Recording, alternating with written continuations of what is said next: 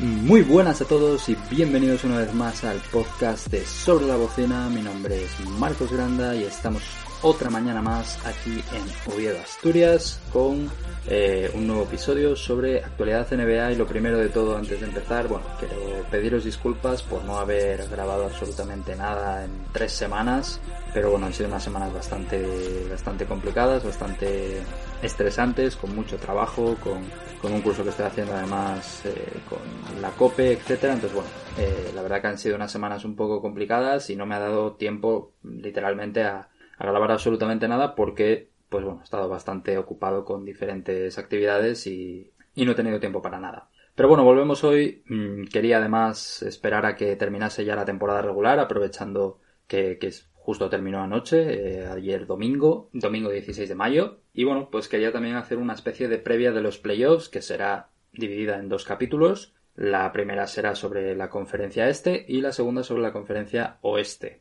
Así que vamos ya al lío y hablar un poco sobre lo que ha sido esta temporada regular y cómo serán los playoffs mm, a partir de ahora y un poco hablar de cada equipo, aunque intentaré que no se me haga lo largo que se me hicieron los capítulos iniciales de previa de la temporada, que hable de cada equipo, etcétera. Eh, me centraré sobre todo en aquellos que están en playoff, aunque algún comentario pequeño sobre los que quedan fuera haré, pues bueno, porque también creo que es importante hablar de todos. Lo primero de todo, pues lo dicho, vamos a empezar por la conferencia este, como siempre, pues por cercanía geográfica. Y además es algo que se suele hacer, ¿no? La, conferencia este, pues es la que primero juega los partidos siempre, ya que tienen el, el, horario más avanzado. Y como se va retrasando el horario hasta que llegas al, a la parte más oeste del país, que sería en este caso Los Ángeles, son los que más tarde empiezan a jugar siempre, empiezan son las 3, 4 de la mañana, hora de España. Empezando entonces, como digo, pues por la conferencia este, tenemos como líder a los Philadelphia 76ers que todavía no conoce su rival. Eso saldrá del play-in que explicaré cuando lleguemos al play-in.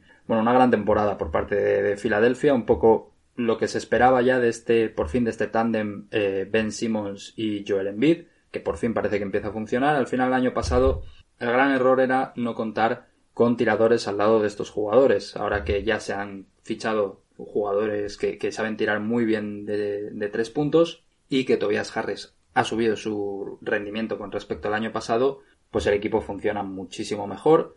Tienen una estrella menos, se supone, de lo que había el año pasado, que era Al Horford, que por lo menos tenía sueldo de estrella, y sin embargo están a un nivel incluso superior eh, al que estaban el año pasado. Bueno, incluso no, porque el año pasado quedaron fuera, quedaron sextos, me parece, y este año están muchísimo mejor. Entonces, bueno, una gran temporada de, de Filadelfia, con muy buenos porcentajes, defendiendo muy bien, atacando muy bien también, Ben Simmons a buen nivel, Joel Embiid a nivel MVP, entonces gran temporada. Segundo puesto para los Brooklyn Nets, que tampoco conoce su rival, tendrá que esperar a que termine el play-in para conocerlo. Y los Brooklyn Nets, pues es un equipo que ha tenido una temporada bastante complicada, con muchos problemas, con diferentes lesiones de sus estrellas, pero al final, bueno, se ven segundos. Es verdad que en el, en el este es un poco más barato quedar ahí segundo, pero bueno, han ganado 48 partidos, han perdido 24, solo se han quedado a uno de Filadelfia y es una muy buena temporada a pesar de todos esos problemas. Y es que Brooklyn es un equipo un poco complicado. O sea, al final Filadelfia queda el primero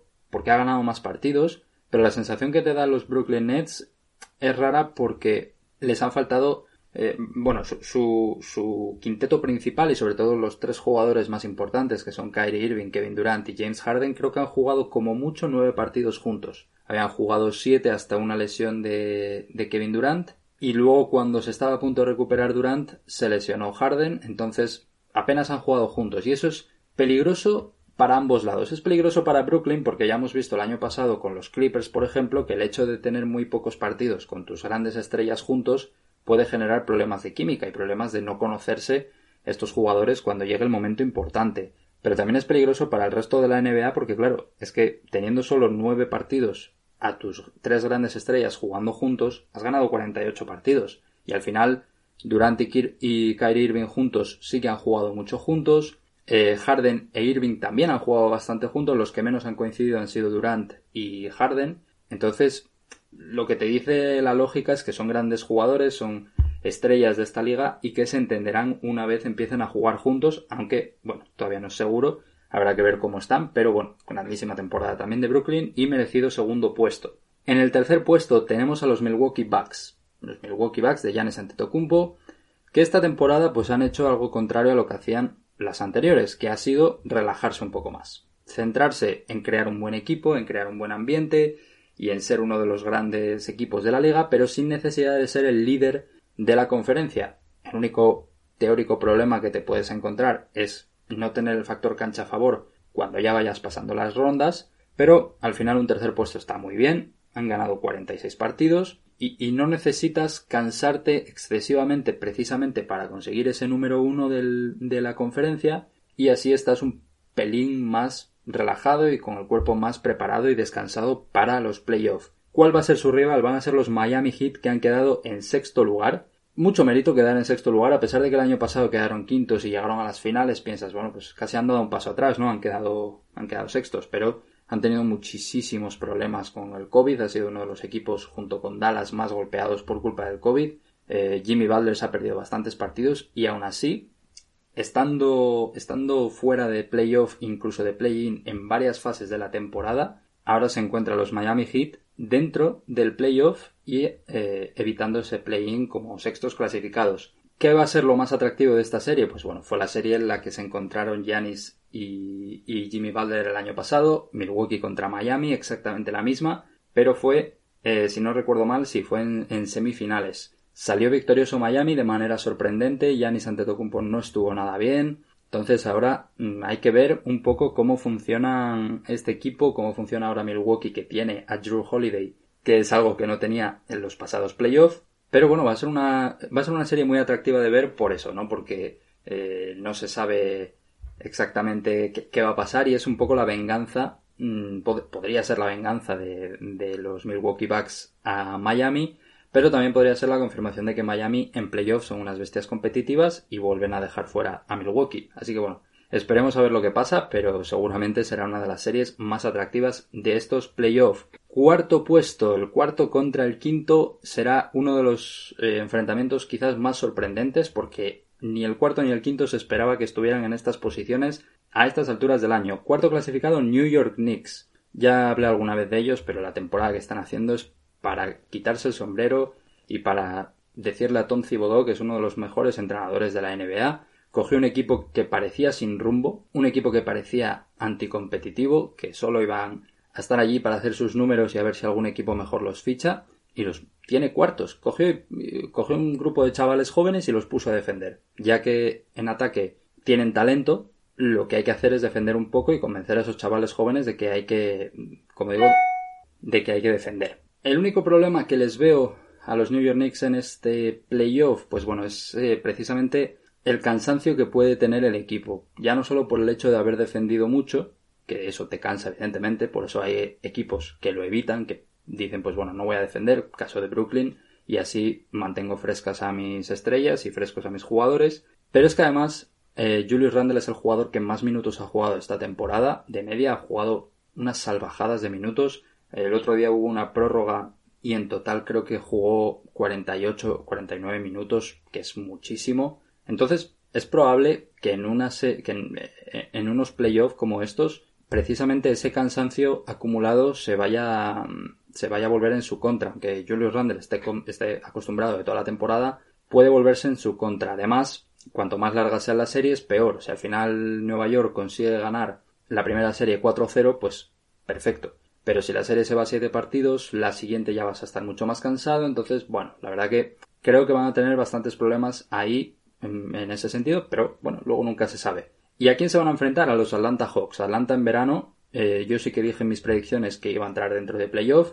porque, o como mínimo play-in, porque em, habían hecho un all-in. Habían hecho un all-in y habían ido a por todas, habían intentado entrar en, en playoff, consiguiendo pues algunos fichajes que, que estaban bien, pero a los que quizás sobrepagaban un poco, precisamente pensando en que querían entrar en playoff sí o sí, porque tienen a, a Trey Young y es un jugador único de junto con Doncic el mejor de esa generación, de ese draft, y no querían, mm, bajo ningún concepto, que sea un jugador que se acostumbre a no jugar playoff y que empieza a estar un poco desencantado de lo que del equipo, ¿no? Por, por no entrar en playoff, por estar lejos de esas posiciones, etcétera. Entonces hicieron un all-in, hicieron fichajes un poco arriesgados, pero al final eh, la realidad es que les ha salido bien. Yo, mira, les tenía en el puesto número 8 y está en el puesto número 5, gran temporada. También tuvieron problemas de lesiones y se repusieron a ellas. Así que, hoy muy, muy contento por ellos y les ha salido bien la jugada, así que perfecto.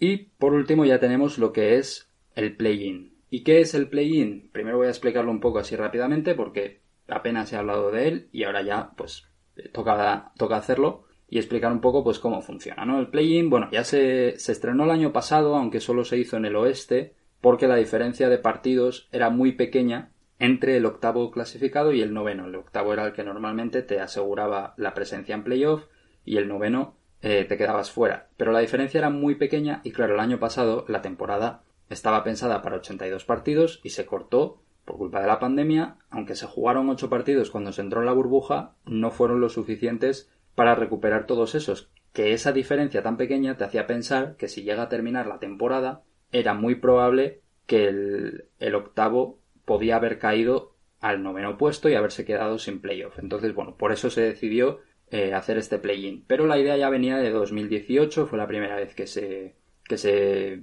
puso a conocimientos de la NBA que se pretendía hacer este, este torneo, precisamente pues para mejorar la competitividad de la liga regular. ¿Qué pasa? Que cuando te ves décimo o un décimo en la, en la NBA, pues hay un momento en el que dices, es que llegar hasta el octavo puesto es muy complicado, tengo cuatro partidos de diferencia, no me merece la pena seguir intentándolo porque el resto van a ganar también partidos, entonces mira, me voy a rendir, voy a hacer reconstrucción, voy a quedar muy abajo para luego quedar muy arriba en el draft y al final eso resta atractivo. Este año lo hizo Orlando Magic y pasó de ser un equipo que tampoco es que fuera muy interesante a un equipo en el que a nadie le interesaba excepto que fuera de Orlando, porque cogieron, traspasaron a todas sus estrellas o bueno, estrellas, a sus mejores jugadores y recibieron a jugadores buenos, pero que todavía tienen mucho recorrido hasta llegar a ser grandes jugadores, ¿no? Entonces, la NBA quiere evitar eso, sabe que hay equipos que lo van a hacer, pero quiere evitar por todo lo posible que esto se produzca mm, con muchos equipos. Claro, ahora el play-in se abre desde el octavo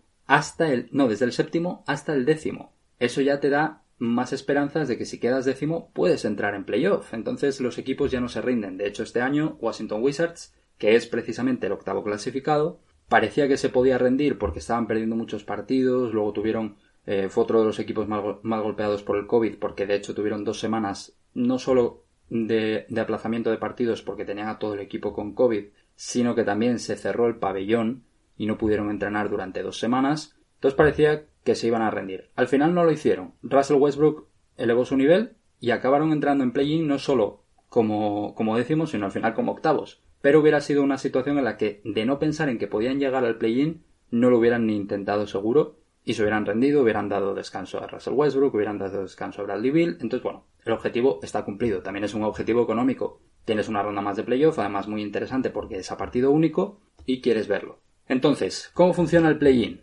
Pues lo juegan el séptimo, el octavo, el noveno y el décimo de cada conferencia. En este caso, para hacerlo un poco más fácil, voy a nombrar a los equipos, a ver si así es un poco más sencillo de explicar. El séptimo son los Boston Celtics, el octavo es Washington Wizards, el noveno es Indiana Pacers y el décimo es Charlotte Hornets. Entonces, Boston y Washington, séptimo contra octavo, se enfrentan entre sí. El que gana, es a un partido nada más, va directamente a playoff como séptimo clasificado, pero el que pierde no queda eliminado, porque luego Indiana y Charlotte, que son noveno y décimo, juegan entre sí también. El que pierde, ese sí que queda eliminado, y el que gana todavía tiene que ganar el partido contra el perdedor del Boston Washington. O sea que el séptimo y el octavo tienen dos oportunidades porque en caso de perder la primera, si ganan la segunda entran en playoff de octavos clasificados y el noveno y el décimo apenas tienen casi ni siquiera una oportunidad porque ganar el primer partido les obliga todavía a ganar otro más. ¿Vale? Entonces, bueno, creo que está bien explicado. Y como digo, pues estos son los equipos implicados. En el caso de Boston es quizás lo más sorprendente. Yo a Boston los tenía cuartos en mis predicciones han tenido una temporada dura, pero yo no recuerdo, luego ah, tampoco he seguido tanto a los Boston Celtics, pero no recuerdo que fuera una temporada tan tan dura como para quedar séptimos. Tiene un plantillón. Es cierto que ahora se ha lesionado Jalen Brown y les complica todo el tema de playoffs porque no va a jugar en toda la temporada y fue durante algunas fases su mejor jugador o segundo mejor jugador y durante otras fue eh, Jason Tatum.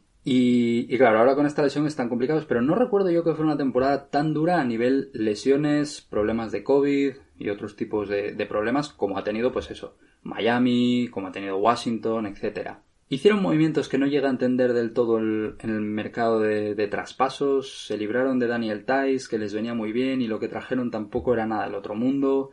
No sé, hicieron cosas un poco raras, y eso que es raro que el general manager de, de Boston no acierte. Quizás de cara al futuro sí que acierta, pero para esta temporada fue un poco extraño. Entonces, bueno, se ven en esta situación en la que si ganan el primero Washington, entran ya directamente a playoff, pero Washington es uno de los equipos más en forma actualmente, entonces conseguirlo no va a ser nada fácil para ellos. Va a ser un problema gordo. Eh, de Washington ya hablé, ya hablé anteriormente, lo mucho que han luchado para estar ahí. Entonces, bueno, la verdad que, que meritorio porque hubo un momento que parecía que iban a ser el peor equipo de la NBA. Y en el caso de Indiana y Charlotte, pues bueno, Indiana yo ya precisamente hablé de que preveía un bajón por parte del equipo. También han tenido algún problema físico. De hecho, TJ Warren, que fue el mejor jugador de Indiana durante la burbuja, eh, no jugó en toda la temporada por una, por una lesión grave. Entonces, eh, apenas han podido disfrutar de su mejor jugador durante la burbuja y eso es un problema.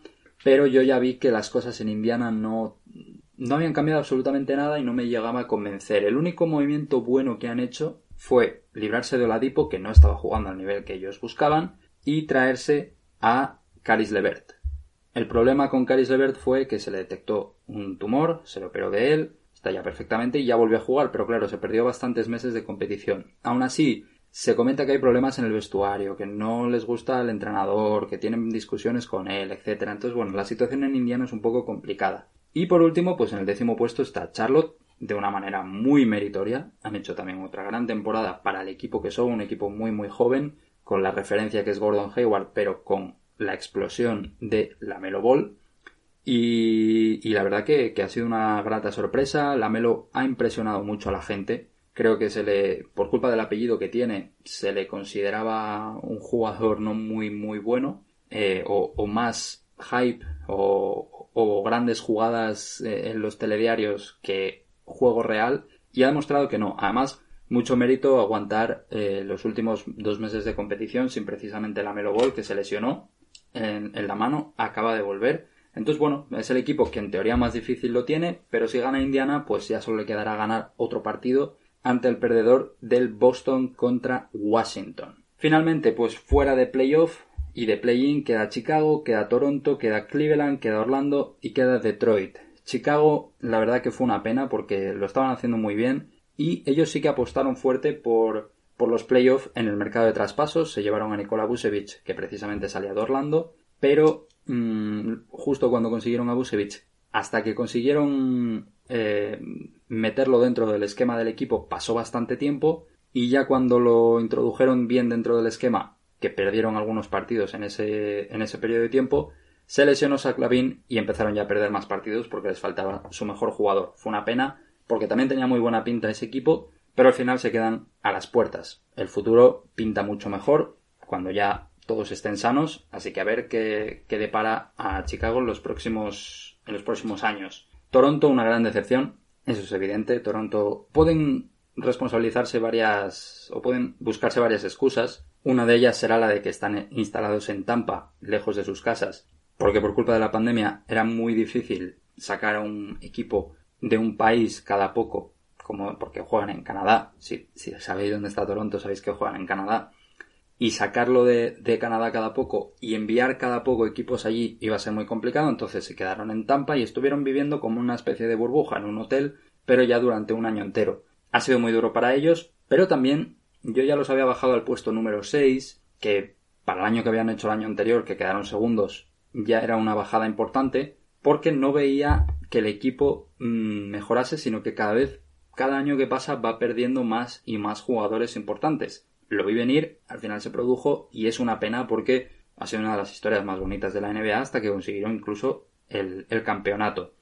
Luego, bueno, Cleveland tuvo un momento que parecía que iban a ser, junto con los New York Knicks, uno de los mejores equipos, pero luego se acabaron desinflando, también es un equipo muy joven, y les ha costado seguir a ese ritmo durante toda la temporada. Aún así, pues su temporada estuvo bien hasta que ya se les descontroló un poco y acaban con 22 victorias, 50 derrotas, que no es una, no es una cifra buena. Y finalmente, pues Orlando, como digo, fue a por la reconstrucción, traspasaron a toda la plantilla y Detroit, que lleva siendo uno de los peores equipos de la NBA todo el año y, y bueno, no se esperaba nada bueno de ellos. Entonces, bueno, pues podría decir, a ver, cómo creo que van a quedar los enfrentamientos, aunque es bastante, bastante difícil, hombre, sí que diría que Filadelfia y Brooklyn ganarán, porque bueno, el play-in...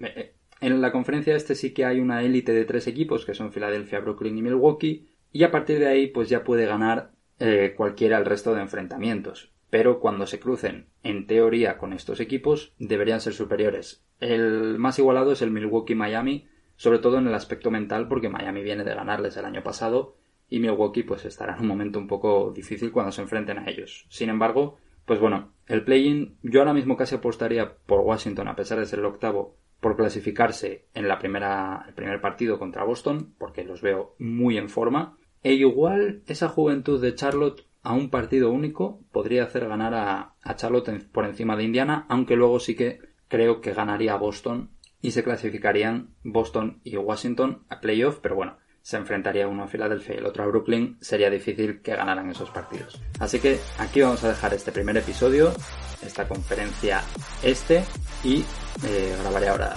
el siguiente de la oeste. Lo escucharéis en los próximos días. Muchas gracias y nos vemos en el próximo episodio.